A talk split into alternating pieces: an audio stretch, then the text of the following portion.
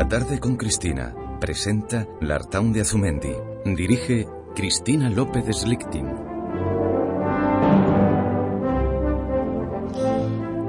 Pues por la música ya la habrán adivinado. Me acompaña esta tarde, como es menester, todos los lunes José Javier Esparza, que además ha venido acompañado de su hijo mayor, de Alfredo, un chico rubio de 10 años con una cara de pillo que no se puede aguantar. Muy buenas tardes, José Javier. ¿Qué tal? Buenas tardes. ¿Qué tal todo? Pues bien. Sí. Esperando el final de año. Que ya, final. Ya está, ya está encima, ya está encima, ya está encima. Pues sí, hoy toca la gesta de España. Ya lo saben ustedes que cada vez que se asoma estos micrófonos José Javier Esparza, nos preparamos para recorrer, para recordar sobre todo aquellos episodios que han hecho que este país, a pesar de que algunos digan lo contrario, es tan grande y sigue siendo tan grande. Pero lo que pocos españoles saben, y es una lástima, es que España fue decisiva para la independencia de los Estados Unidos. Sí, lo han oído bien, la verdad. En este episodio trascendental hay un nombre propio, un militar malagueño de 35 años, Bernardo de Galvez, que derrotó a los ingleses en la batalla de Pensacola, en Florida, en 1781. Sin esa victoria española, los Estados Unidos habrían tardado muchos años más en nacer. La aventura la ha contado detalladamente Pablo Victoria en España contraataca de la editorial Altera y aquí veremos quién era este Galvez, un tipo extraordinario y que fue exactamente lo que pasó en aquel entonces, un capítulo, José Javier, apasionante de nuestra historia. Ya lo creo que sí.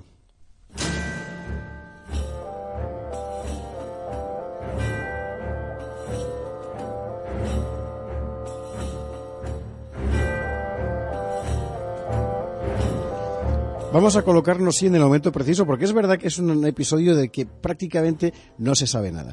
Eh, situémonos entre 1777 y 1781. La otra noche emitía Antena 3 El Patriota, la película esta en la que Mel Gibson. Mel Gibson. Bien, pues estamos ahí, estamos ahí. Bueno, en ese momento hay tres potencias que pelean por la supremacía mundial. Una ascendente es Gran Bretaña, otra declinante somos nosotros, es España, y luego hay una tercera en liza, muy importante en el continente europeo y aliada de España por los pactos de familia, que es Francia, aliada de España porque allí son Borbones y aquí también. Bueno, y he puesto ese mapa, ahora situémonos en lo que entonces era la Luisiana de Norteamérica, una región de contornos muy difusos, muy poco explorada, casi virgen, que por entonces era enorme, es decir, era todo lo que quedaba en lo que entonces era el oeste, que en realidad es el centro. Desde el Golfo de México hasta Canadá, todo aquello menos el este, el litoral este, era la Luisiana. Bueno, la Luisiana como todo el mapa de Norteamérica, estaba sufriendo cambios muy importantes. Eh, la Luisiana originalmente había sido francesa, había pasado a España tras la Guerra de los Siete Años aquí en, en Europa. España, por su lado, había sido Inglaterra la Florida, que había sido española y ahora era inglesa. Y dentro de ese zurriburri, encima en la costa este norteamericana, las colonias inglesas declaran su independencia. Eso es fundamental. Trastorna todo el mapa geopolítico, por supuesto en América, también en el mundo. Como Inglaterra es enemiga de Francia y de España, pues eh, los españoles y los franceses van a ayudar a los rebeldes norteamericanos. Francia y España declaran la guerra a Inglaterra y muy pocos meses antes de que esto ocurra ha llegado a la Luisiana un nuevo gobernador, un joven y prestigioso militar malagueño. Este es Bernardo de Gálvez.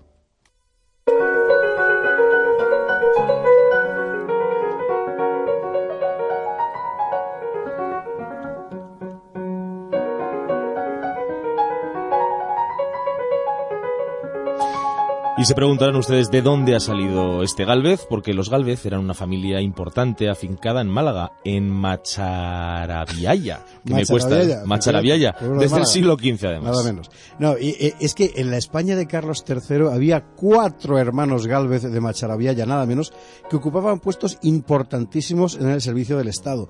Había uno que era jurista y ministro, fue ministro de Indias, otro que era militar y político, un tercero que fue embajador en Prusia y Rusia y fue, por cierto, el primero que puso una tienda de vinos de Málaga en San Petersburgo. Bueno, este fue el tercer hermano Galvez de Macharabiaya y un cuarto, un cuarto que era virrey de Nueva España. Este cuarto era el primogénito de los hermanos Matías. Bueno, pues un hijo de Matías es este Bernardo del que aquí estamos hablando. Era una familia, es decir, muy importante. Bien estudiados. Bien estudiados y Bernardo, por tanto, pues era un, decir, un tío de familia muy influyente. Pero ojo, no tenía nada que ver con un señorito, con un enchufado. Bueno, Bernardo de Galvez llevaba peleando desde los 16 años, era militar, había sufrido muchísimas heridas, había ascendido rápidamente, sí, pero por méritos de guerra en todos los casos, tenía una formación técnica muy sólida, había servido muchos años en América y además hablaba francés, había estado en Po destinado y hablaba francés también. Cuando, cuando, cuando le mandan que se haga cargo de la Luisiana, que había sido francesa, Galvez está como en casa, es decir, conoce América, habla francés, él se instala en Nueva Orleans, se casa con una criolla francesa, María Feliciana Saint-Machien, en fin, es un americano más, es un americano español y además es un amigo natural de los aliados franceses.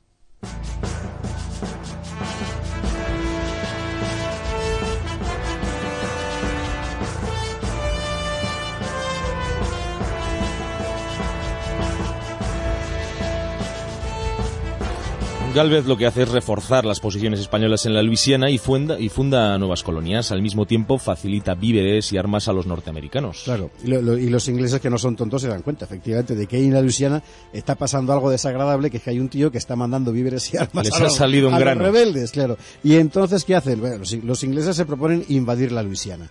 Bueno, pero Galvez, que es un cerebro muy poderoso, esto es importante tenerlo presente para toda la historia de hoy. Era un tío listísimo. Examina la situación y enseguida se da cuenta de dónde está la clave del asunto, es el control del río Mississippi. el, el, río delineaba la retaguardia inglesa, la separación entre la zona inglesa y la zona española. Galvez se da cuenta de que lo que hay que hacer es atacar las posiciones inglesas en Baton Rouge, cortarle a, los, a los ingleses la retaguardia. Entonces se adelanta la invasión inglesa. Como no tiene suficientes hombres, lo que hace es improvisar un ejército. Él tiene 400 españoles. Por ahí recluta otros tantos más entre franceses, mulatos, negros, indios, que los recluta también y que van con él. Y los británicos, sorprendidos, son incapaces de reaccionar cuando de repente ven aparecer ahí en el estuario del Mississippi aquel ejército español que no, que no, que no esperaban, ¿no? Es septiembre de 1780. Todas las posiciones inglesas en el río Mississippi, en el estuario, caen una tras otra. Y fue un movimiento decisivo porque habría una vía de aprovisionamiento segura para los rebeldes, obligaba a los ingleses a desviar tropas hacia esa parte, menguaba por tanto la fuerza inglesa en el norte, donde estaban peleándose los colonos por la, por la independencia. Bueno, fue una jugada tan importante que a Galvez le hicieron mariscal de campo y tenía solo 33 años. ¿eh?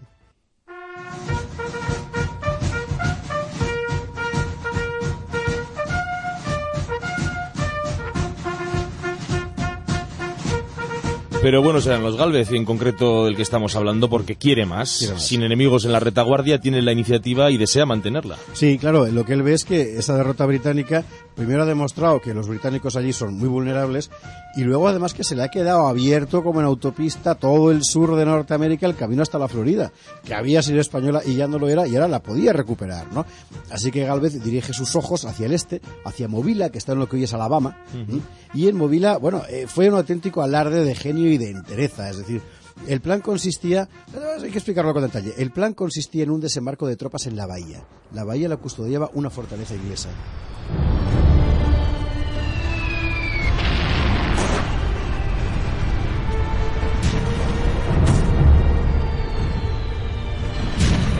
Cuando los barcos españoles llegan al lugar, una atroz tempestad desmantela nuestra escuadra. Para variar, los ingleses se enteran y envían a Movila al grueso de su ejército para aniquilar a los maltrechos restos de nuestras tropas. Y aquí es donde otra vez está el cerebro poderoso de este caballero, es decir, es que es prodigioso.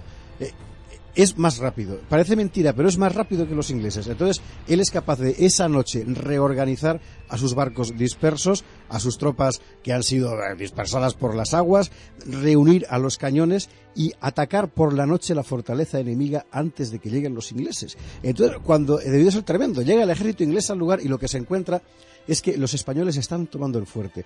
Aquellos españoles a los que ellos habían ido allí a machacar porque les daban ya por, naufragados y tal, estaban tomando el fuerte. Bueno, fue tremendo cuando lo que importa, lo importante es narrar, es narrar con algún detalle todos estos movimientos porque expresan con mucha claridad el carácter de este hombre excepcional, rápido, como has dicho, inteligente, certero, con un tesón a toda prueba, capaz de improvisar entre las mayores dificultades, un verdadero portento. Sí, sí, y, claro, y, además, eh, fiel a sí mismo, no se contenta con Movila, ya tiene a su alcance el objetivo más codiciado que era la península de Florida. Es que era un movimiento más, un movimiento más y Florida caería sin remedio. Era un movimiento arriesgado porque había que tomar Pensacola, que es una ciudad que está en el noroeste de Florida, que era el puerto más importante de la zona. Galvez no puede hacerlo solo, con esa pequeña tropa que ha ido reuniendo como, como ha podido, necesita refuerzos, los pide a La Habana y La Habana los niega. Los niega. ¿Qué está pasando? Pues está pasando algo tristemente tópico, los celos y las envidias, porque Bernardo era un general muy joven y de éxito, que además tenía a su padre como virrey de México y a su tío como ministro de Indias, casi nada. Y muchos lo veían como un advenedizo. Y desde luego entre quienes lo veían como un advenedizo se encontraban los jefes militares de La Habana, que eran pues abueletes con poca gana de movimiento, ¿verdad? Incapaces de asimilar el espíritu ofensivo de, de Galvez. Es impresionante porque los capitostes de La Habana ponen todo tipo de excusas para retrasar los refuerzos que pide el malagueño, permanentemente, hasta el punto de que los aliados franceses, que no entendían lo que estaba pasando, se quejan a Carlos III de que, oiga, ¿por qué no le mandan los refuerzos a este hombre, no?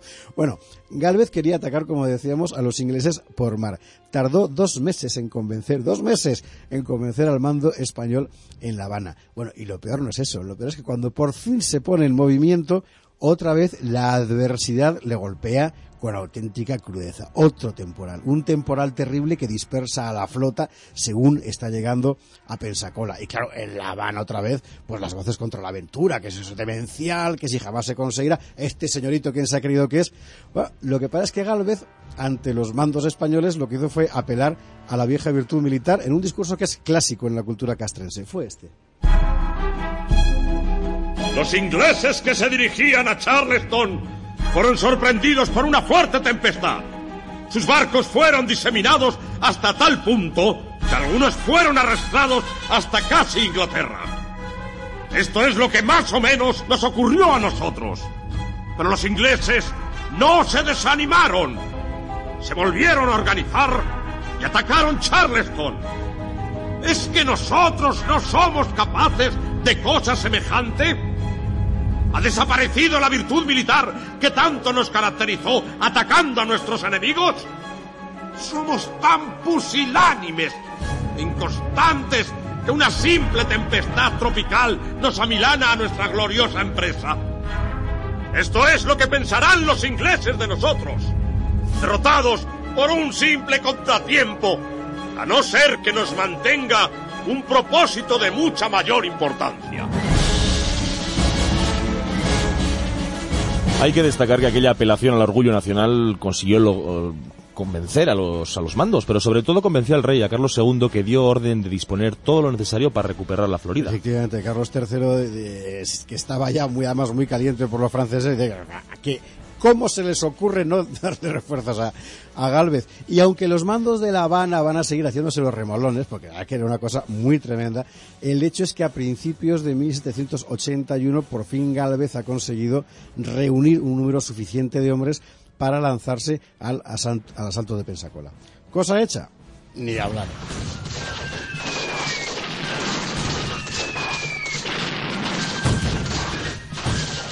Para entrar en Pensacola había que superar una línea inglesa de fuego cruzado. A un lado la isla de Santa Rosa, que cierra la bahía, y al otro lado, pues la propia ciudad. Claro, Galvez tomó la isla, pero el cañoneo de las baterías de Pensacola hizo embarrancar al buque insignia de la flota española el jefe de las fuerzas navales. Tiene que explicar que una cosa es que el que manda los barcos que llegan y otra cosa es el que va a mandar las tropas en tierra. Bueno, mandaba las tropas en tierra Galvez, pero los barcos los mandaba un tal Calvo de Irazábal.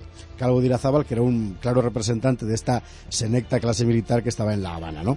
Claro, Calvo de Irazábal de repente ve que según entra, su nao capitana queda embarrancada en la bahía y se echa para atrás. Amedrentado, prohíbe a los barcos españoles atravesar la bahía. Claro, si no se atravesaba la bahía, no se podía ah, invadir Pensacola, la cosa estaba clara. Pues, durante días, las tropas españolas se quedan clavadas en el terreno y durante días Galvez y Calvo empiezan a cambiar cartas que deben figurar en el capítulo de lo más brutal de la correspondencia militar de todos los tiempos, porque se dicen cosas tremendas, se insultan por carta permanentemente día tras día.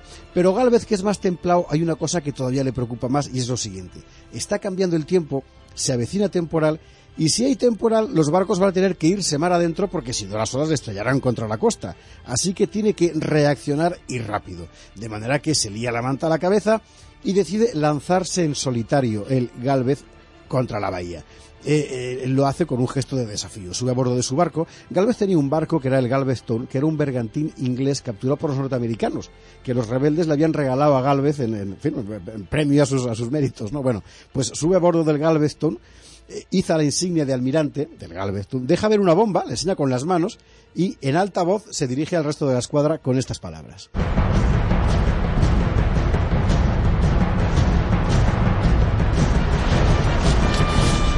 Una bala de 32 recogida en el campamento que conduzco y presento es de las que reparte el fuerte de la entrada. El que tenga honor y valor que me siga. Yo voy por delante con el Galveston para quitarle el miedo. Pues dicho y hecho, los cuatro barcos que Galvez tenía a su cargo con él mismo al frente penetraron en la bahía bajo el fuego enemigo y además sin sufrir apenas daños, los cuatro pasaron la barrera de fuego y llegaron al otro lado de la bahía. El resto de la escuadra, escocidísima, siguió al mariscal bahía adentro, menos Calvo Irazábal, que furioso se retiró a La Habana y, en fin, sabe Dios lo que, lo que le pasó por la cabeza.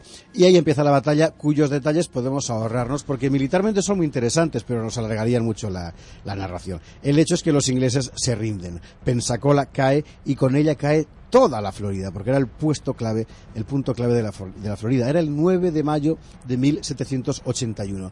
A los rebeldes norteamericanos se les abría el cielo. El frente de combate se había reducido extraordinariamente y los ingleses ya no iban a levantar cabeza.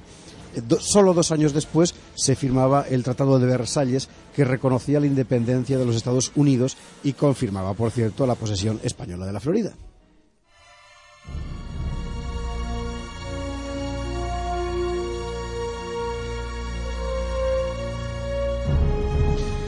Tratado de Versalles, que posesión española de la Florida, pero se preguntarán ustedes, ¿qué fue de Galvez? Pues Bernardo fue ascendido a teniente general y se le otorgaron los títulos de vizconde de Galveztón, la actual Galveston en Texas, y conde de Galvez. Claro. Y Carlos III además le concedió añadir a su escudo la divisa Yo solo, ¿eh? el reconocimiento de su hazaña en Pensacola, que la cosa que había hecho irse con el barco para adelante, ¿no? En 1785 fue designado virrey de Nueva España sustituyendo a su padre, que acababa de, de morir. Pero fíjate, el mismo Bernardo moría solo un año después, con tan solo 40 años. Demasiado joven para morir, sin duda, ¿no? Lo que más impresiona en Galvez es su singular mezcla de inteligencia y de carácter, de conocimientos técnicos y determinación moral. De algún modo fue una figura que viene a condensar lo mejor de la España nacida del pacto de familia con los Borbones. Pues sí, fue, sí, sí, la verdad es que sí, fue, es uno de los grandes personajes de esta España francesa eh, que, fue, que fue la del, la, del, la del 18, ¿no? Eh, es una herencia que luego, pues como sabemos, se desharía entre ineptitudes de un lado y de otro, pero que en aquel momento hizo nacer personalidades tan notables como la de este Bernardo Galvez, cuyo tesón fue decisivo para la derrota de Inglaterra y para el nacimiento de los Estados Unidos de América. En 1976, el rey Juan Carlos, Juan Carlos I, entregaba en Washington una estatua erigida, estrenaba una estatua erigida en su honor. hoy los historiadores norteamericanos reconocen que la intervención de España en general y la de Galvez en particular, pues fue decisiva para la independencia de los Estados Unidos de América. Así que una cosa que hemos de saber hemos de saber que, tuvimos en el siglo XVIII un gran hombre valiente, inteligente y sobre todo de carácter, como ha narrado en esta gesta, este capítulo de la gesta española, otro lunes más, José Javier Esparza. La tarde con Cristina, Cadena Cope.